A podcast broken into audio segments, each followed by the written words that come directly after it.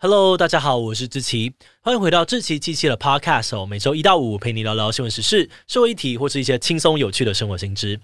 那今天这一集我们要来聊聊的主题是地球消失的十亿年。你可能记得以前地科学到的地层概念，地层就像是记载着地球过往经历的一本历史书，它会依照时间的顺序，一个年代一个年代的把地球上面存在的东西记录下来。但很奇怪的是，科学家们发现说，曾经有段时间，地球上面所有的生物都停止了演化，而且连这中间十亿年的地层记录也都全部不见了，让人完全摸不着头绪。究竟在那消失的十亿年之间，地球发生了什么事情？为什么地层会消失，生物会停止演化呢？今天就让我们一起来聊聊地球消失的十亿年吧。不过，在进入今天的节目之前，先让我们进一段工商服务时间。关于圣诞节，如果你也在烦恼要买什么礼物给小朋友的话，可以考虑送他一份未来用得到的能力。芒果果绘本打造了一系列有趣的故事，让小朋友能够轻松学习生活素养能力，像是了解身体自主权、练习专注的找找游戏、培养刷牙习惯这些内容。而芒果果绘本不仅两季募资都破百万哦，也在成品金石堂上架贩售，目前已经卖出超过两万本，深受小朋友喜欢。现在芒果果官网有圣诞限时优惠，指定组合只要六折起，结账输入 podcast 七七再打九折，十三本大全套组合折扣完现省两千八百元，真的超级划算，还会送圣诞卡片跟着色画哦。现在就点击资讯栏连接，为小朋友选一份礼物吧。好的，那今天的工商服务时间就到这边，我们就开始进入节目的正题吧。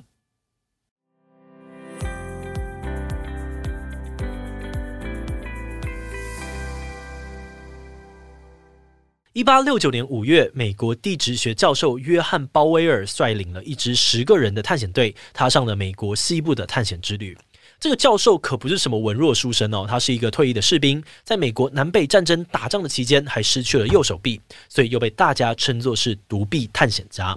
那在这位独臂探险家鲍威尔教授跟他的团队出发之前，美国在北美洲地区的领土其实已经跟今天差不了多少。但是当时的美国人虽然拥有大片土地的控制权，但他们却对自己的土地非常不了解，地图上面有很多区域都还是空白的。因此，鲍威尔教授这次探险的目的就是要了解美国西部地区的地形。他带着一支团队从美国中西部的怀俄明州出发，搭着小船沿着科罗拉多河和它的支流顺流而下，预计要完成一千六百多公里的地形记录。不过，这趟旅行哦，从一开始呢就危险重重，他们几乎每天都会遇到湍急的河段、危险的瀑布跟水中暗藏礁石。光是刚开始的前几天，他们就弄翻了一艘船，损失了大量的食物库存，情况非常的严峻。而一八六九年的八月十三日，团队的粮食已经所剩不多，快要吃完的时候，他们终于抵达了大峡谷。这是美国历史上第一次有探险队成功记录大峡谷地区的地形地貌，而鲍威尔教授也因此在美国的地理界名留青史，变成了最有代表性的人物之一。嗯，但是鲍威尔教授的探险队虽然很兴奋哦，但这个时候他们却从大峡谷的地层发现了一件很不寻常的事情，因为大峡谷那边的地层出现了一种非常奇怪的堆叠方式。啊，地层就地层，到底有什么好奇怪的呢？这边我们要开始讲一些地科的东西哦，你可以边听边在脑中想象一下。一般来说，大峡谷那里所谓沉积岩的形成，通常是在浅海的区域被泥沙一层一层堆积上去，堆了很多层之后，逐渐变成坚硬的岩层。那因为时间啊，还有环境的影响，所以每一层堆积上面的泥沙呢，它们的颜色跟组成也会有点不同。因此，我们可以在一些沉积岩上面看到一层一层纹路分明的水平岩层。不过，大峡谷这里的岩层却出现了一个很奇特的现象。这里岩层颜色的变化，只有在比较高处的岩层才出现常见的水平一层一层的样子。可是，在低处的岩层呢，它颜色的变化看起来却是一条倾斜的平行线。鲍威尔教授把大峡谷这种奇怪地层结构记录下来，但他们想了半天都没有办法解释为什么大峡谷的岩层会长成这样。后来的地质学家经过研究之后推断，地层要变成这样子特殊的堆叠模式，需要经过一连串很复杂的地壳运动跟侵蚀现象才会形成。而这样的结构在地质学上又叫做地层不整合。但一般来说，要完成这么多的步骤，形成这种上面水平、下面倾斜的地层，大概会需要几百万年到几千万年的时间。所以，如果科学家把上下岩层拿去做分析的话，通常呢会发现上下两层的时间差顶多就是几千万年的时间。可是大峡谷的岩层呢，却非常不寻常哦。它上层形成的年代大约是五亿多年前，而下层却是十七亿年前，两者相差了十几亿年的时间。除了这个超级不合理的时间差之外，另外一个让地质学家都想不透的问题是，根据目前的研究。地球历史也才四十六亿年呢、十几亿年消失的岩层，就表示有四分之一的地球历史记录就这样子莫名其妙的消失无踪。不过，这个消失十亿年的地质现象，其实从西伯利亚到南极大陆，全世界都可以找到类似的地层结构，而且跟大峡谷一样哦，都刚好是距离今天五亿多年跟十七亿年的差距。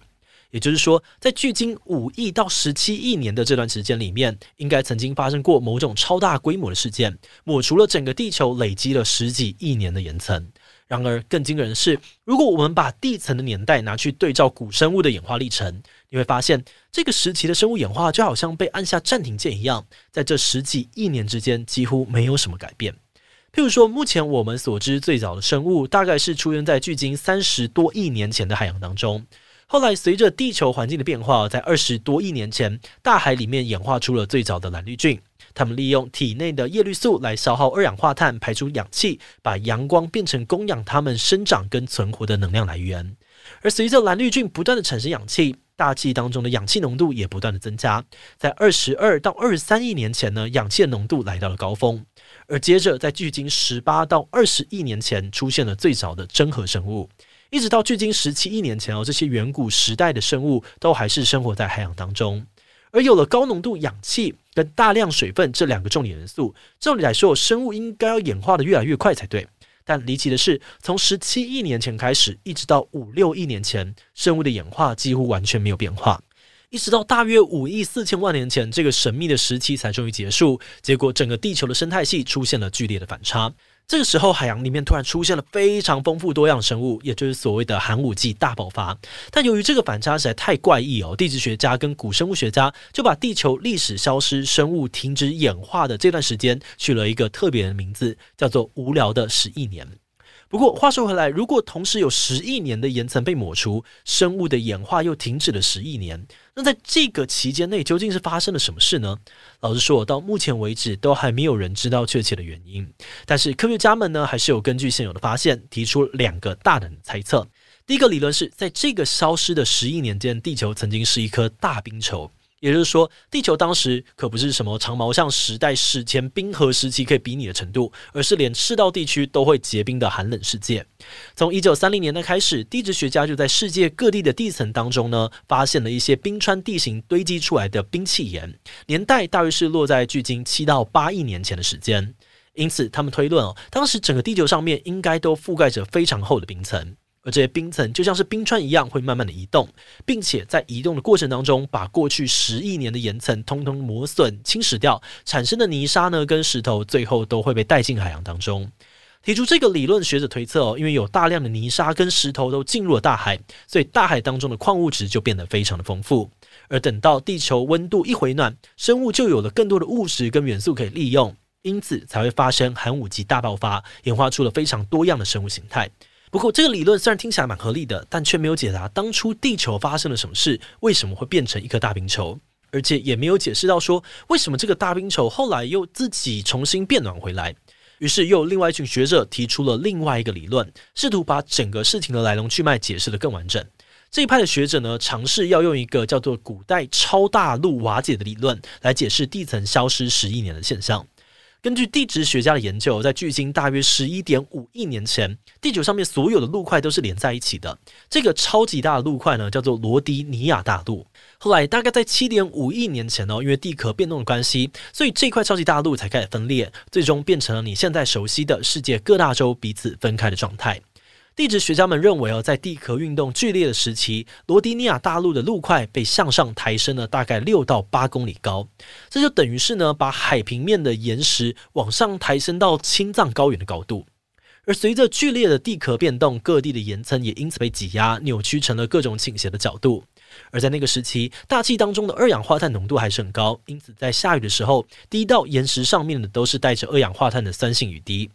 长期下来，就可以把陆地上面的岩层都侵蚀冲刷掉，并且把那些泥沙冲刷带进海洋里面。那就这样子持续个一两亿年下来，酸雨消耗了很多的二氧化碳，温室效应慢慢的减弱，使得地球变得越来越冷。因此就连接到了第一种理论说的地球是一颗大冰球，而后面的故事就跟大冰球理论一样，全世界的冰川继续的磨损陆地，所以我们才会在很多的地方都可以找到冰气岩。不过，虽然这个理论回答了地球结冻的原因，并且跟大冰球理论可以相互补充，但这两种理论却还是没有回答到为什么地球又会暖回来的这个问题。而且，基于第二种理论呢，我们还可以延伸出额外的问题是：为什么地壳会在七点五亿年前突然开始剧烈变动呢？但是到目前为止，这些提问都还没有一个很明确的解答。地球消失的十亿年这个谜团，到了现在，科学家们也还是持续的争论跟研究当中。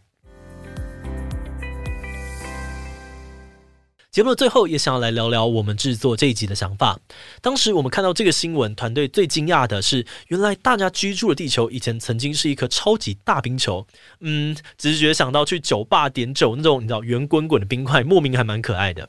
而另外，我们也觉得消失的十亿年这个谜团真的很有趣，就好像是地球不敢给别人看它的日记一样，就这样子硬生生的把这十亿年的记录直接撕掉，什么都不告诉你。